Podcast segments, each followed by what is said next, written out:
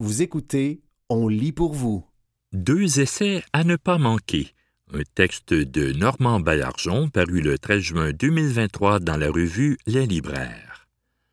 Un essai pour penser la religion, un autre pour s'instruire sur un grand nombre de sujets. Au moment où je rédige ces lignes, un vif débat divise l'opinion publique au Québec. Devrait-on ou non autoriser des salles de prière dans les écoles? Le ministre de l'Éducation, prenant appui sur la loi sur la laïcité, assure avec de nombreux autres qu'on ne peut absolument pas le permettre. De son côté, la table de concertation des organismes musulmans, TCOM, juge, avec d'autres, cette décision irrecevable et envisage des recours juridiques pour tenter de l'annuler. L'ouvrage que nous propose Guy Perkins, Les chimpanzés rêvent-ils d'un paradis des bananes, retrace, sur nombre de questions relatives à la religion, à la croyance et à la laïcité, le parcours personnel d'un Québécois né en 1965 et nous invite à y réfléchir avec lui. Tout cela est d'une grande actualité, et il faut le souligner, empreint d'un humour bienvenu. Croire, ne pas croire, être laïque. Nous naissons tous athées, rappelle l'auteur. Puis la majorité des êtres humains deviennent des croyants d'une religion ou d'une autre, ou encore adhèrent à une secte ou à des croyances irrationnelles. Jouent dans ce parcours de nombreux facteurs parmi lesquels notre besoin d'explication et nos biais cognitifs, combinés au hasard des lieux et des moments de notre naissance. Perkins, né dans une famille très religieuse, deviendra un adulte qui renonce publiquement à sa religion, autrement dit, un apostat. Ce parcours est long, sinueux, prend souvent des détours inattendus vers le paranormal, l'occultisme, mais ce que raconte l'auteur est toujours passionnant et enrichissant. Le livre se termine sur le récit de sa participation à un rassemblement daté à Washington en 2016, un Reason Rally. Perkins y croise des célébrités du domaine, comme le magicien et sceptique James Randi, le vulgarisateur scientifique Bill Nye et même le monstre en spaghetti volant, le désopilant dieu du pastafarisme mais il constate aussi que l'athéisme est l'objet de très sévères contestations, voire de persécutions un peu partout dans le monde, y compris chez nos voisins du Sud, où se tient cette rencontre. C'est l'occasion pour lui de rappeler que le Québec, ellipse, est un des rares endroits où l'athéisme peut s'exprimer sans trop de heurts. Mais il ajoute aussi qu'il serait maladroit de tenir pour acquises les avancées que nous avons faites ce qui nous conduit aux dernières pages du livre où il est justement question de la loi 21, de la laïcité et de l'école. Ce que dit Perkins résonne fort en ce moment, notamment contre ceux qui jugent qu'elle va trop loin. Aux enseignantes et enseignants, il faut notamment rappeler, dit-il, que certaines fonctions requièrent de laisser son identité au vestiaire. Quant aux élèves, rappelons-nous que s'il y a un endroit qui doit être exempt de tout signe religieux, c'est justement l'école. Pour bien des enfants, c'est peut-être le seul moment de la journée où rien ne leur rappellera la surveillance constante de leur Dieu. Un livre à lire absolument. Une impressionnante somme de connaissances rendues accessibles. Il m'est impossible, en quelques paragraphes, de rendre minimalement justice à ce livre qui a pour titre Monde, tome 3, une odyssée au cœur des grandes conceptions philosophiques et scientifiques. Mais il m'était aussi impossible de ne pas vous en recommander chaudement la lecture en tentant de vous en donner le goût. Il s'agit ici du troisième tome d'un monumental travail de vulgarisation de philosophie et de science. Ce volume, comme les précédents, compte quelques 500 pages que propose Stephen Chapados, professeur de philosophie. Voyez un peu de quoi il y est question cette fois.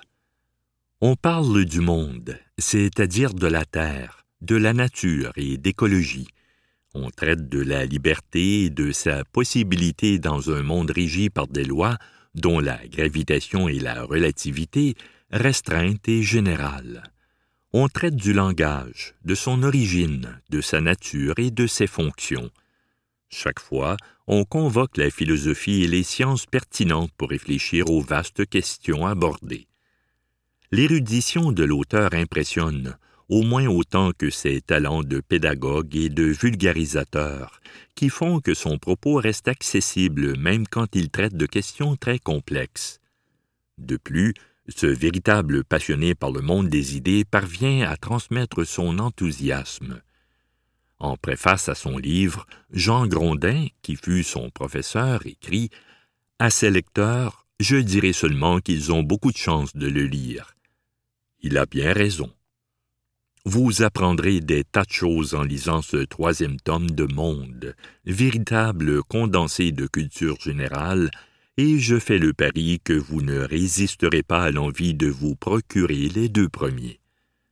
C'était Deux essais à ne pas manquer, un texte de Normand Baillargeon paru le 13 juin 2023 dans la revue Les Libraires.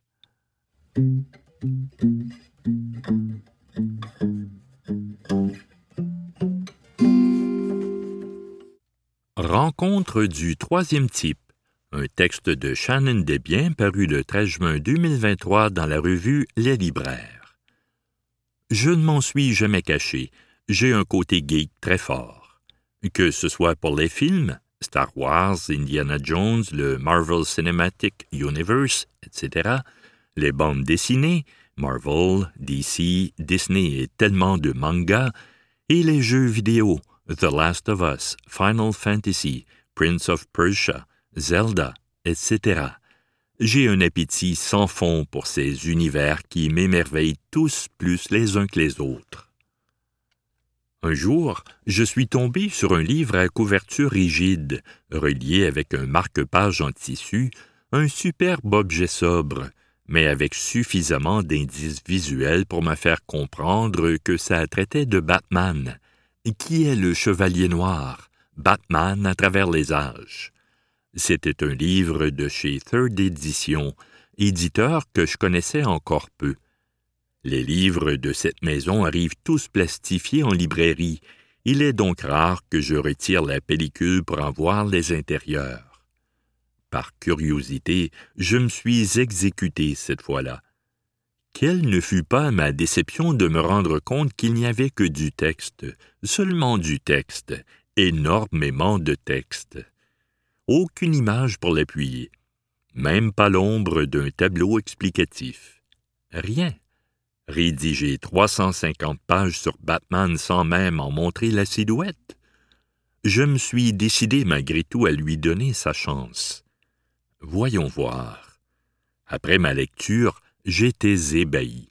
C'était d'une richesse incroyable et tellement complet. Mon côté geek en avait pour son argent, et en plus, le libraire en moi venait de s'enrichir d'une foule de sujets à aborder avec la clientèle qui se passionne pour cet univers.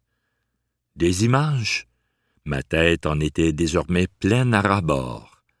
Siegfried Wörth avait pondu un essai génial, du premier dessin de l'homme chauve-souris par ses créateurs à l'annonce de la sortie prochaine du film Joker, paru depuis, en passant par les différents âges, bronze, argent, or et univers, Terre 1 et tellement d'autres, qui ont vu défiler notre super-héros, tout y était.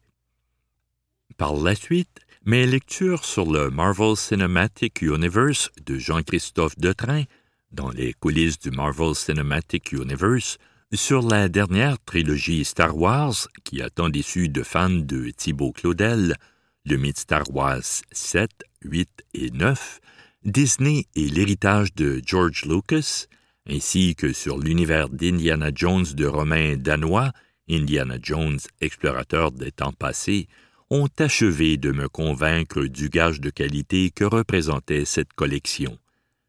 Si les livres semblent onéreux, il faut souligner à gros traits que le travail qu'on y trouve est tellement fouillé, recherché, travaillé, que même si vous êtes très au fait d'un sujet, il y a de fortes chances que vous en appreniez plus que vous ne pouviez l'imaginer.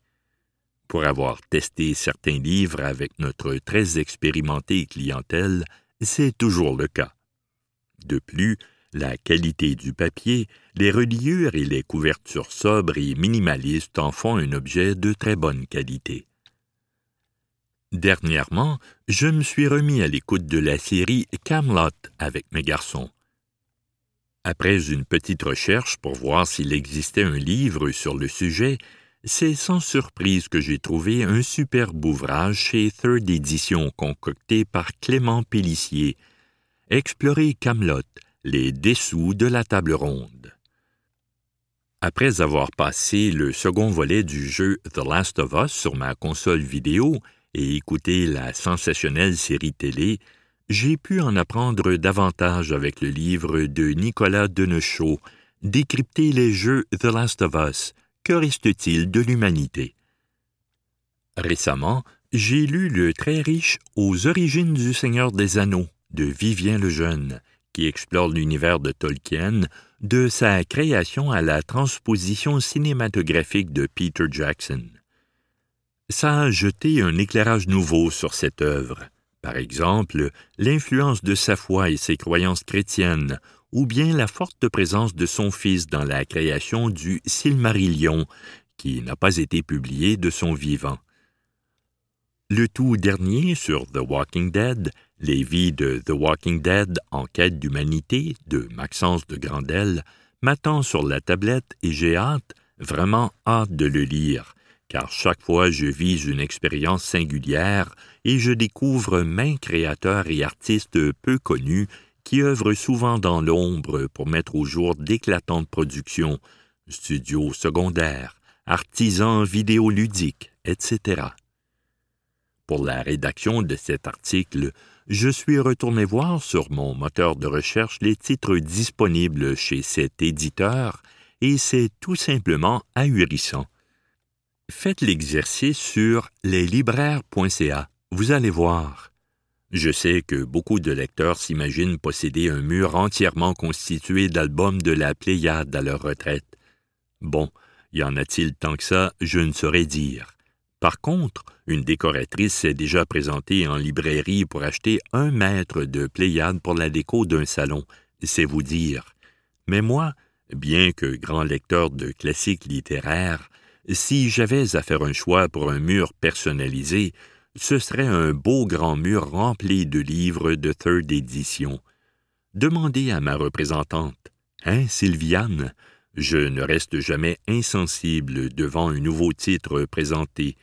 Il m'en reste tant à découvrir.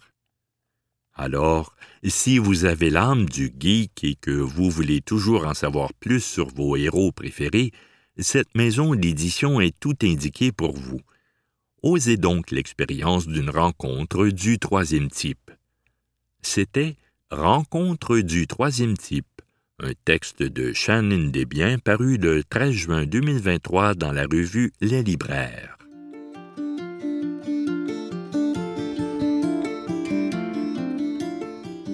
Les libraires craquent. Littérature policière des suggestions de lecture des libraires indépendants parus le 16 juin 2023 dans la revue Les Libraires. Rentre avant la nuit. Lisa Joel, Hauteville. Si vous aimez les intrigues à plusieurs dimensions, vous serez servi avec le nouveau roman de Lisa Joel. Talula et Zach, 19 ans, sont les parents du petit Noah, 11 mois toute la famille habite avec la mère de Talula, Kim. Un soir que celle-ci garde le petit, les deux jeunes ne rentrent pas de leur sortie d'amoureux.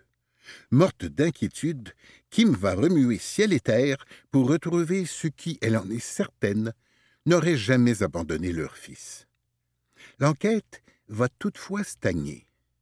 Un an plus tard, un nouveau proviseur est assigné au pensionnat de la ville voisine et de nouveaux éléments feront redémarrer l'enquête.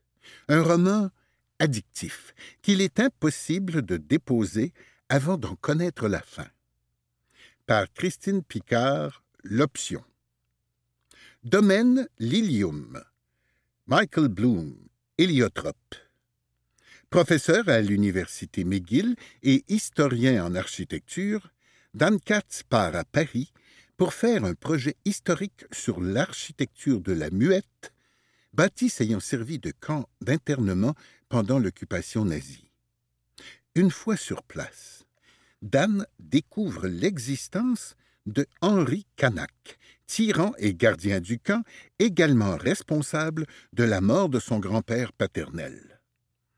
Impossible d'obtenir des réponses auprès de sa famille, Dan doit lui-même enquêter sur le passé de ce Henri et puis de la famille Canac. Il découvre les horribles descendants de Henri, leur idéologie et leurs projets qui menacent le Québec. Aidé par sa sœur, agente du Mossad, Katz essaiera de se rendre au bout de ce puits sans fond. Un roman sur la mémoire, la vengeance et la réparation. J'ai bien aimé ce livre d'enquête historique et politique qui se passe en Israël, en France et au Québec. Le suspense s'accroît et il est difficile de deviner ce qui se passera à la prochaine page. Par Antoine Marchand, Raffin, Montréal. Une saison pour les ombres. Roger John Ellory, Sonatine. Jasperville, petite ville fictive du nord québécois. La famille Devereux y aboutit en 1969. Le père y travaille à la mine de fer. Difficile adaptation au climat rude et à l'isolement. Mais voilà qu'une jeune fille est sauvagement tuée, puis quelques autres au fil des ans. Chaque fois, l'enquête ne mène à rien. Conclure au geste d'une bête semble trop facile. Jack, quant à lui, arrivé enfant dans la ville minière, grandit au milieu de ces drames et n'a qu'une envie fuir. Après des années à Montréal, il reçoit un appel de la police.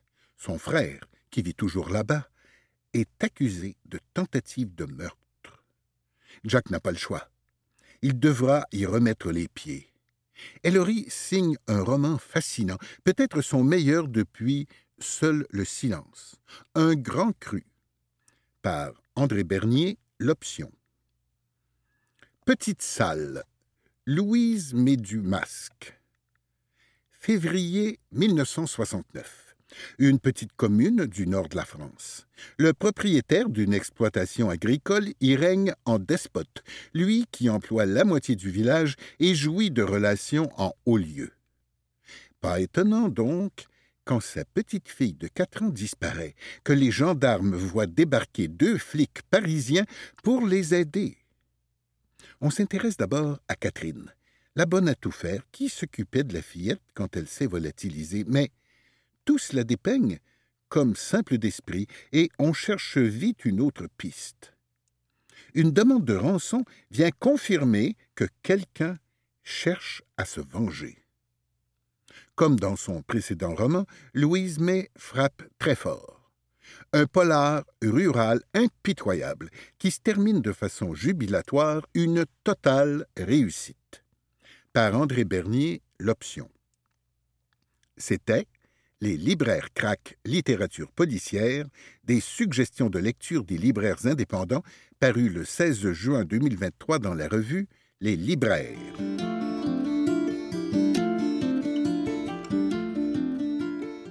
La place du manga se dessine au Québec. Un texte de Valérie Harvey, paru le 13 juin 2023 dans la revue Les libraires. Quiconque a déjà visité un salon du livre a sans doute vu la nuée d'enthousiastes sortant des autobus jaunes et se massant autour des kiosques consacrés au manga. Le monde de la BD se transforme avec la montée en force de ce genre, à tel point qu'on voit apparaître les premières créations 100% québécoises avec la série d'aventures Les élus Eljunes aux éditions Michel Quintin. C'est lors d'un salon du livre en 2021 qu'un éditeur de chez Michel Quintin remarque tous ces jeunes qui s'agglutinent autour des kiosques voisins dédiés au manga. Cet éditeur, spécialisé en littérature jeunesse, constate alors que le public est très intéressé par ces bandes dessinées en noir et blanc. Pourquoi ne pas essayer? De plus, il avait deux atouts dans sa manche. Le scénariste Jean-François Laliberté et le dessinateur Sacha Lefebvre, tous deux déjà collaborateurs pour la BD Humerlin publiée à son enseigne. Un soir, lors de ce salon, autour d'un repas, Michel Quintin leur a donc demandé s'ils avaient déjà pensé à faire un manga. Quand Michel a dit ça, j'ai pensé qu'il avait sûrement vu mon Instagram, mais non, c'était juste un addon. Les astres ne pouvaient pas être mieux alignés, parce que ça faisait un an que je pratiquais. Pendant la pandémie, j'ai cherché mon style artistique. Alors j'ai plongé dans l'animé et le manga, délaissé depuis l'adolescence. J'ai beaucoup exploré comment ils font les visages, les yeux, l'expression. C'était un pur passe-temps à ce moment-là, raconte Sacha Lefebvre. La recherche entamée pendant la pandémie allait donc servir pour ce nouveau projet. Pour Jean-François La Liberté, les idées se sont mises à affluer dès la question de l'éditeur énoncé. Voulez-vous quelque chose comme euh, Naruto ou Class Assassination? Ce qui était important pour eux, c'était de créer un nouvel univers. Dans Humerlin, on s'inspire des légendes arthuriennes avec des robots qui défendent la Terre, à la Evangelion et euh, Gundam. Sacha et moi, on crée facilement des univers ensemble. Avec la mythologie nordique, j'avais plein d'idées, déjà des pouvoirs à explorer, poursuit Jean-François. C'est ainsi que se sont faits les premiers pas de cette série où Revener, choisi par l'arbre de la vie, a tout oublié de ses combats passés.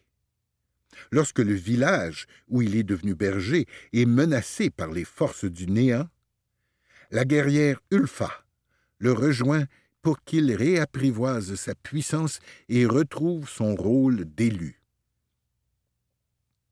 bouillonnement du monde manga. En 2022, la part de marché du manga au Québec représentait 3% des ventes des librairies indépendantes. Si on compare avec 2020, les mangas ne représentaient alors que 1,4% En deux ans, la part du marché a donc doublé. Le succès du manga est une réalité relativement nouvelle au Québec, mais le mouvement est commencé en France depuis longtemps. Outre-Atlantique, les ventes ont doublé depuis dix ans, ce qui signifie qu'en 2022, 14% de toutes les ventes de livres étaient des mangas, selon les chiffres présentés en conférence par le Festival d'Angoulême qui célèbre la BD sous toutes ses formes. GFK 2023. On n'en est pas encore là, mais l'effervescence est bien présente au Québec. On trouve maintenant des librairies spécialisées en manga, des formations pour maîtriser les codes du dessin et même un tout nouveau cours sur les mangas cet automne à l'Université du Québec en Outaouais. L'an dernier, la toute première bourse au Canada pour la création de manga a été lancée. Organisée par Otaku Manga Lounge, soutenu par de grands noms du domaine de l'édition et en collaboration avec le Festival de la BD de Montréal, FBDM, la bourse Manga vise à identifier et à encourager les talents émergents dans l'écriture manga au Québec et éventuellement dans le reste du pays. Bourse Manga 2022. L'édition 2023 est d'ailleurs en cours et des dessinateurs sont peut-être tout proches en train de faire bouillonner leurs idées et de noircir les pages. Rouge Nuit, la lauréate de la Bourse Manga 2022, publiait des chapitres en ligne depuis quelques années. Elle confirme. Gagner ce prix c'est une manière de valider mon travail. Ça efface un peu mes doutes. Ça m'encourage à croire que ce que je fais, ce n'est pas si mal je veux consacrer plus de temps à dessiner des mangas. Elle n'est pas seule à avoir commencé avec la publication numérique. Il y a plusieurs passionnés québécois comme J.B. Voyer, pseudonyme Le Raton CDK, basé à Rimouski, qui a créé le scénario des Chroniques de Carnois, dessiné par la Belge Aya Luna. Le franco-canadien Tony Valente est sans doute le mangaka, dessinateur de manga, le plus connu du monde francophone, car sa série Radiant, publiée par l'éditeur français Ankama, a eu un tel succès qu'elle fut adaptée en dessin animé et traduite en anglais et en japonais. C'est le premier manfra qui a réussi à atteindre le pays du soleil levant. Qu'est-ce qu'un manfra C'est le mot qu'on a inventé pour parler des mangas français, qui se multiplient depuis quelques années. Il existe aussi les manhwa pour les mangas coréens ou manhwa pour les mangas chinois. Comment pourrait-on appeler le manga québécois? J'appellerais ça un mankusa. Ça rappelle le mot manga avec une touche québécoise, propose Jean-François La Liberté. Les éditeurs québécois se lancent dans l'aventure. Après Presse Aventure, qui publie depuis 2021 l'hybride entre le manga et le livre de yoga Vinyasa Ninja par Olivier Hamel et Olivier Carpentier, c'est au printemps 2023 que les éditions Michel Quintin lancent le premier tome du manga 100% québécois, Les élus Eljun. Pour y arriver, ce fut toute une aventure. Il a fallu expliquer ce qu'est un manga, que ça se lit de droite à gauche avec une jaquette extérieure, un mot des auteurs sur les replis, la façon de dessiner les mouvements, le contour noir pour les flashbacks. On voulait que les codes soient respectés, raconte Jean-François. Sacha ajoute Le chibi. On n'en avait jamais vu avant, et ça peut être déstabilisant de passer à un style de dessin où les personnages deviennent tout à coup caricaturés, comiques, voire si déçus. Le deuxième tome, Les élus Eljun, est à venir à l'automne 2023. Puis les autres suivront graduellement car les créateurs veulent aussi laisser de la place à Humerlin. Sacha précise avec le sourire. On ne veut pas mourir à l'ouvrage. On a fait mettre ça dans nos contrats. Excellente idée, quand on connaît la pression mise sur les mangaka au Japon. Pour faire une longue série, on leur souhaite la santé, et encore de belles idées. C'était La place du manga se dessine au Québec, un texte de Valérie Harvey, paru le 13 juin 2023 dans la revue Les Libraires.